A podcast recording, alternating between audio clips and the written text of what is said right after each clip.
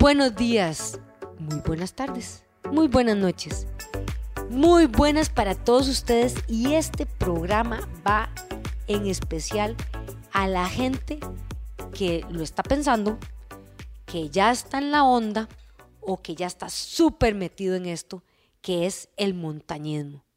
De hecho, si ustedes recuerdan los primeros podcasts de este 2023, hablamos que una de las tendencias que sacó el Colegio Americano es la actividad en áreas libres, o sea, afuera, y principalmente el senderismo, o sea, caminar en montaña. Y les voy a contar que a mí me encanta ir a la montaña.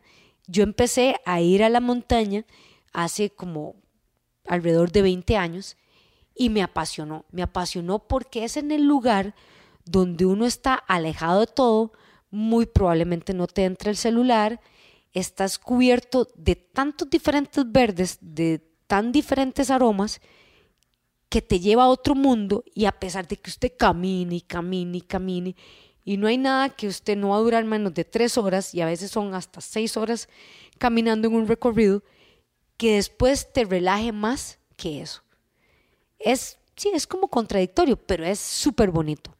Así que yo creo que una de las cosas buenas que nos trajo pandemia es que nos hizo resaltar realmente lo bueno que es el aire libre y lo maravilloso que es vivir en un país como el nuestro, que Costa Rica tiene tantas montañas, tanto verde y tan cerca. Así que es algo que podemos explotarlo.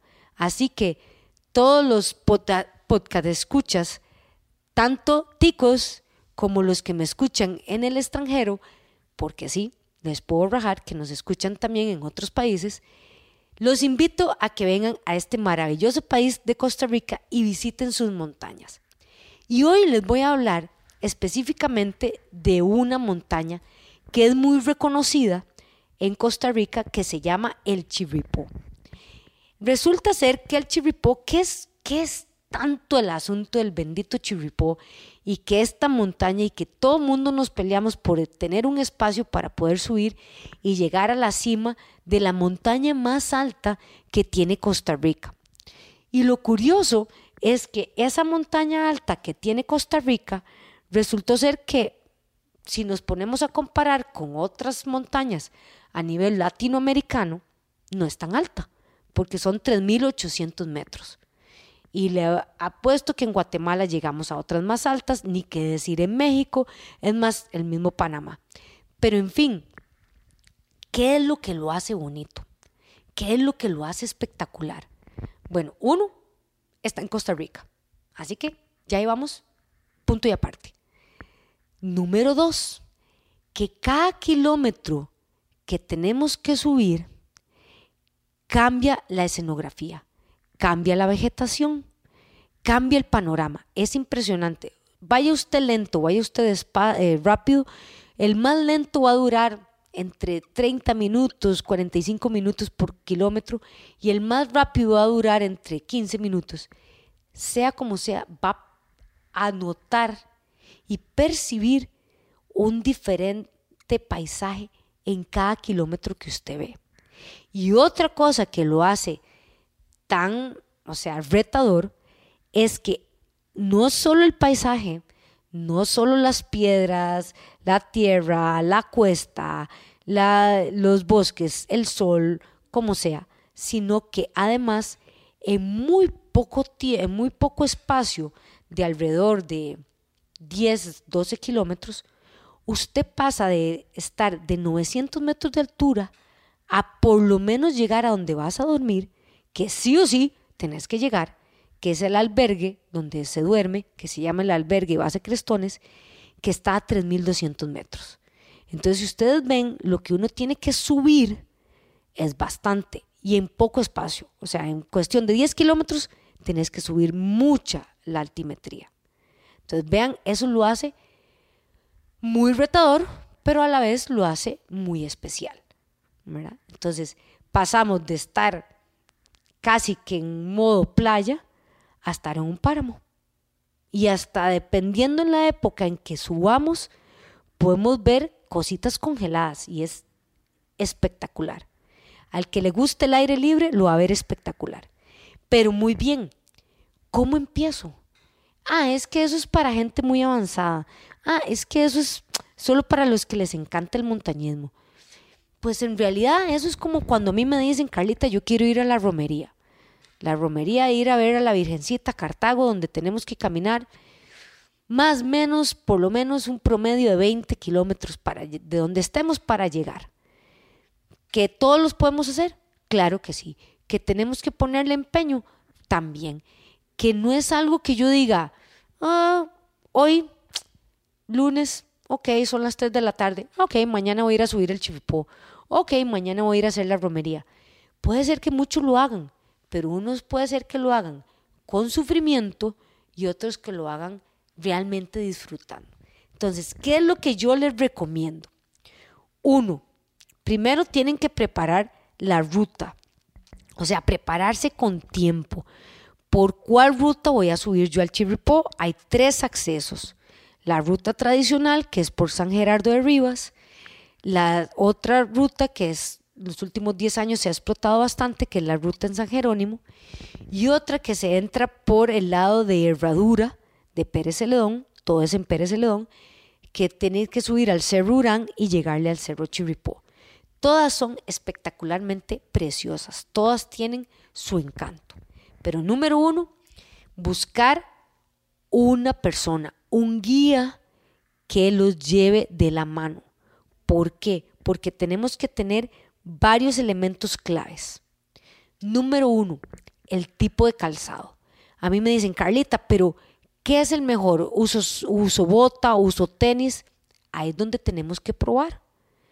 Yo en lo personal probé con las botas y no me funcionó. Yo tengo una particularidad de que yo tengo espolón en mis pies. Entonces lo sentía demasiado duro, ¿verdad? Pero mi mamá, que a sus 50 y 70 años ha ido al chirripo, le encantan las botas. Y ella se siente súper poderosa con las botas. A mí no, a mí me funciona las tenis de trail. ¿Qué es lo que yo no les recomiendo? Cualquier otro tipo de tenis. Porfa, no vayan con Converse, no vayan con tenis normales de correr en, calle, porque esas se van a resbalar.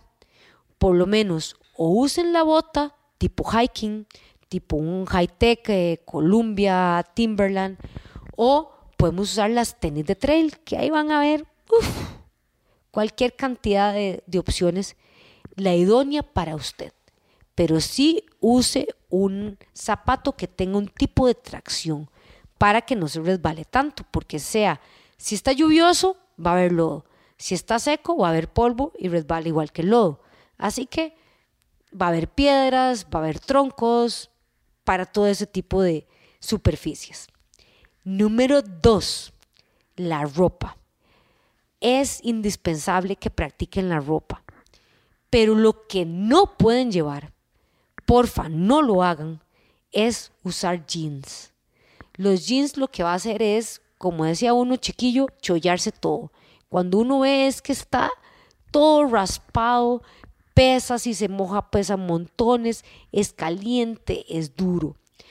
¿Qué podemos utilizar? Bueno, el pantalón de montañismo, que es muy eh, fresco, muy rico, hay hasta para protección solar. Vean, hasta el pantalón de algodón, un docker es más cómodo que un jeans. La licra, también la licra. Y los que son muy valientes, vayan con panta. O sea, todo eso funciona. Ahora, otro punto, número tres, las medias. Eso sí tiene que ser unas medias esenciales. Traten de no ir con una media muy delgada sino que sea una media más gruesa. Y lo que yo les recomiendo, hay medias de deditos, hay medias que tienen una que otra característica, pero lo que yo más les recomiendo es que no tengan costuras por dentro, porque eso a lo largo de caminar lo va a resentir. Y ojalá algo que te esté, como cuando uno tiene una piedra en el zapato, te está molestando, molestando, molestando, hasta que, como digo yo, te jazz. Entonces, fatal. Tanto la media como el zapato tiene que estar muy probado. O sea, no es que me lo compré y ese mismo día voy a subir el chirripó. Úsenlo antes, nunca estrenen nada nuevo. Siempre utilícenlo antes para que sepan. Ahora, seguimos. ¿Qué indumentaria tenemos que tener? Gorra o sombrero, porque el sol, o aunque uno crea que está nublado, ya está uno a cierta altura y se quema bastante. Y puedes tener quemaduras de primero y segundo grado si no usas bloqueador y además gorra o sombrero preferiblemente. Otro, la mochila. La mochila, ¿por qué? Porque no es lo mismo andar algo de lado o un bolso que no se divida el peso de las cosas que llevas en tu espalda. Eso te puede perjudicar si cargas más un lado que otro. Normalmente las mochilas para caminar en montaña tienen dos broches, uno cerca del pecho y otro en la cintura. ¿Para qué? Para que se acomode bien y usted ajuste todo el peso ahí en la mochila. ¿Y qué llevamos en la mochila? El hidratante, eh, la bolsa de agua, este, una suéter, siempre, una capa, o un poncho, el bloqueador, algún tipo de merienda, no se vayan sin nada, porque uno nunca sabe, un pito, un silbato, porque cuando a uno le pasa algo, la voz no le va a dar, no va a estar gritando, uno utiliza un pito para que lo localicen. Y aunque ustedes no lo crean, hay de esas cobijitas que parecen como, todas como, ¿cómo les digo? Parecen como que va a ser como de aluminio. Y uno dice, esta vaina no debe calentar nada. Se los digo por experiencia, sí calienta.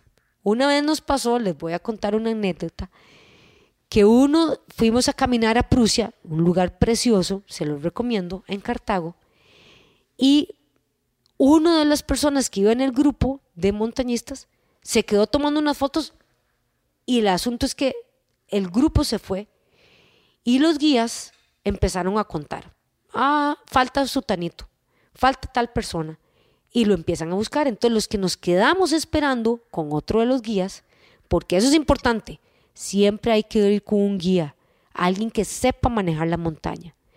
Y vean qué bien que aunque nos quedamos queditos, la mayoría del grupo, a mí, como yo soy muy friolenta, me empezó a dar frío. Y saqué esta cobijita, que yo decía, bueno, la llevo porque me dicen que la lleve. Y les recomiendo, sí funciona, calienta porque los 10 minutos que pasamos ahí, ya hacia el altura, donde ya el Señor tocaba el pito y rápidamente los guías lo, encontraron y volvimos a nuestra ruta, yo, la única que te estaba muriéndome el frío, lo logré. Así que esas cobijitas funcionan. Y último tip, yo sé que a mucha gente no le hace mucha gracia porque lo ve poco cool, lo ve como, ay, qué nota esta, es que no se ve tan, ¿verdad? Tan profesional, son los bastones. Y no utilicen uno, ojalá dos, porque no tenemos una mano, tenemos dos. Entonces es de vital importancia o es muy útil. Hay gente que definitivamente camina sin bastones y es respetable, pero yo les recomiendo que si usen, usen dos bastones, porque es como alargar, es como sentirse uno como un mono que alarga sus brazos y prácticamente le ayuda a uno para subir como para bajar. ¿Hay que aprender a utilizarlos? Sí, sí hay que aprender. Para eso están las guías, para eso hay personas profesionales que se dedican a preparar gente para ir a montañismo. Yo sí les recomiendo, no lo dejen. Si a ustedes les gusta la montaña, es algo donde tienen que ir. Definitivamente tienen que ir a Chirripó tienen que ir a Chirripó, tienen que ir a Prusia, vayan a todas las montañas de Costa Rica que, que puedan, pero nunca vayan solos, vayan con un guía, prepárense antes, hagan gimnasio, fortalezcan bastante la espalda, las cuádriceps, las piernas, el abdominal y practiquen con las cosas que lleven. Nunca practicar con algo nuevo, pero siempre es súper útil los zapatos, las medias, el pantalón, recuerden, sombrero y bloqueador, la mochila, y aunque no se vea tan cool, los bastones. Así que espero noticias de ustedes. Espero que ya me empiecen a contar que ya fueron, aunque sea a subir Ochomogo, que ya empezaron a hacer caminatas, aunque sea en el parque de cerca de la casa. Propónganselos. Puede que les encante como a mí, pueden que no, pero prueben. Es una aventura. les apuesto que se van a relajar, que van a pasar súper entretenidos y que busquen al profesional del montañismo. Así que ahí espero su feedback en mi página web www.ecasalud.com, también en mis redes sociales Eca Gimnasio Boutique, tanto en Facebook como en Instagram.